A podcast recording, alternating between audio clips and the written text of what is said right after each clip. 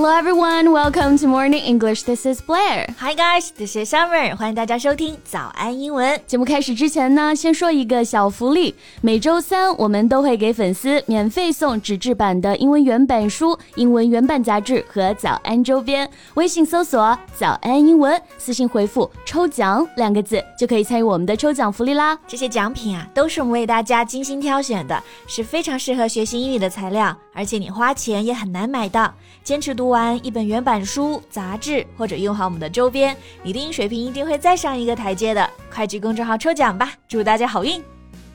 那现在暑假来了啊！哦，baby，我好想放假出去玩啊！It's a summer holiday. I wish I were still a student, you know, so I could go out and have a lot of fun. 对，今年啊，感觉大家都开始报复性旅游了。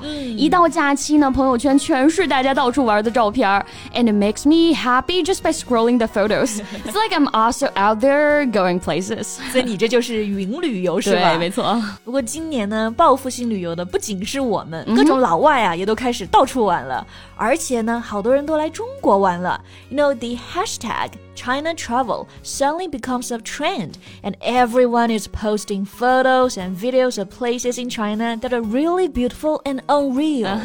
所以就有中国网友说呢，没想到有一天竟然被外国人反向种草我们国内一些美到不真实的旅游地。So it's a thing now, the so-called revenge travel. Let's talk about that in today's podcast. 那今天我们就来和大家一起聊聊这个报复性旅游吧。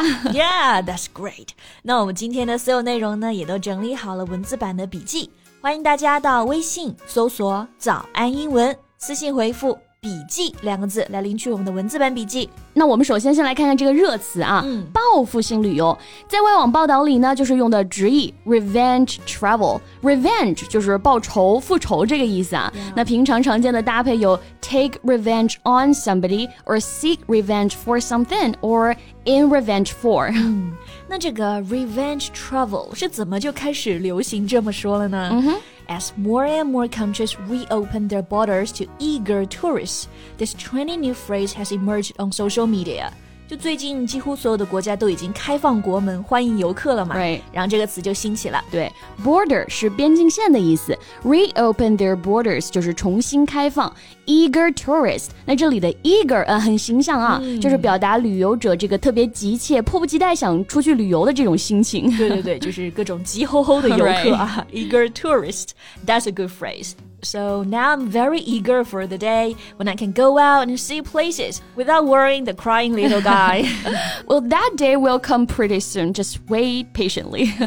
很快就可以开始报复性旅游了啊！那这里呢，我们给大家这个词儿再下一个定义：What is revenge travel all about? So it has been used to describe trips as varied as family reunions, big splurge vacations, and revisits to favorite places. 嗯，这个总结的还是相当全面 的呀。嗯，这里的报复性旅游呢，讲了三个类型：family reunion，、亲人团聚。Big splurge vacations，豪华型的假期；revisits to favorite places，你去你很喜欢的地方呢，故地重游再玩一次，这个就很暴富啊，right?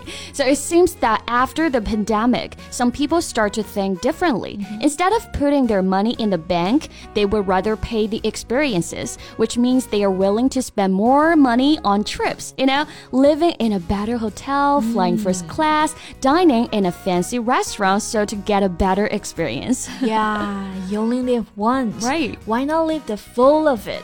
生命啊，就在于享受和体验。所以呢，现在有很多人在旅游上呢就很舍得花钱。没错。所以就我们刚刚说的这个词了啊，big splurge vacation。splurge 这个词啊，它其实经常用作贬义，嗯，表示乱花钱、挥霍。但是在这里呢，splurge 就是表示奢侈的享受。you spend a little bit more than your budget on your vacation. Right, and it can also be used as a verb to splurge. Splurge 这个单词还可以做动词。For example, two-ish years of staying home means that some people have saved up money and can now splurge on a once-in-a-lifetime experience. 两三年不能出门也有个好处啊，就是存了钱，等到现在再出去玩啊，就可以玩的奢侈一些了。有点道理啊。嗯、那这 里有一个搭配呢，就是 splurge on something，splurge on a once-in-a-lifetime experience。 once in a lifetime，这里每个词中间都有一个连字符，是一个词啊，嗯，意思就是一生一次的体验。比如各种旅游文章都会写此生必去啊，一生一次的绝美景点之类的。对，不过讲回这个 revenge，也有人觉得这个词儿呢放在 travel 前面，总感觉不搭啊。旅游多享受啊，怎么还要报复呢？The word revenge generally has a negative connotation, which contradicts the joyful, excited feeling so many people have about making their first vacation in two plus years. Mm, so it can be interpreted as getting revenge against the pandemic, Right. or against COVID itself.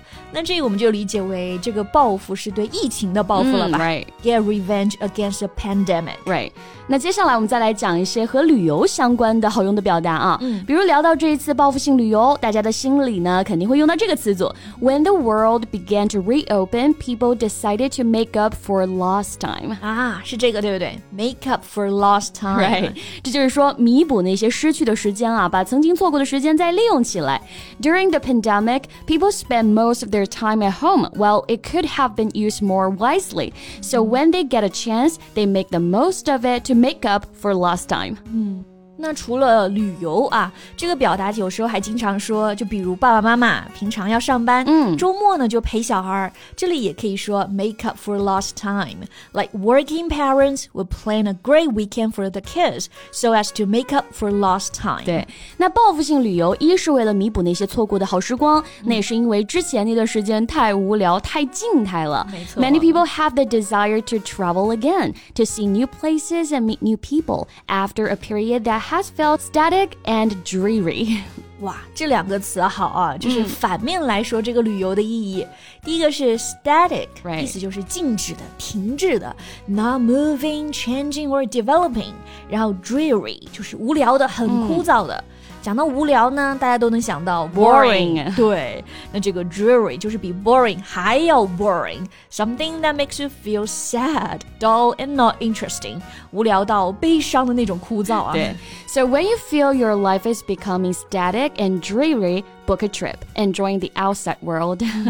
而且这次报复性旅行呢，大家好多都是去国外了啊。嗯，那这里呢，我们再来看一个词，就是 globe trotter。Globe trotter, globe, G L O B E，就是地球、世界的那个 globe 啊。Trotter, trot, T R O T，它本意是小碎步走。那这个词呢，意思就是走遍全球的人。 Yeah, exactly. A person who frequently travels to different places around the world，就是环球旅行者。嗯，So do you want to be a globe trotter? Who doesn't? I think traveling around the world is still in a lot of people's bucket list. yeah, that would definitely be once in a lifetime experience. Right. Okay, so I think that's all the time we have for today. Gotta go, get a trip to go on. Really, a trip to where? to my non static and non dreary home. OK，那我们今天就先聊到这里啦。最后再提醒大家一下，我们今天的所有内容呢，也都整理好了文字版的笔记，欢迎大家到微信搜索“早安英文”，私信回复“ 笔记”两个字来领取我们的文字版笔记。 so thank you so much for listening. This is Blair. This is Summer. See you next time. Bye. This podcast is from Morning English. 学口语就来早安英文。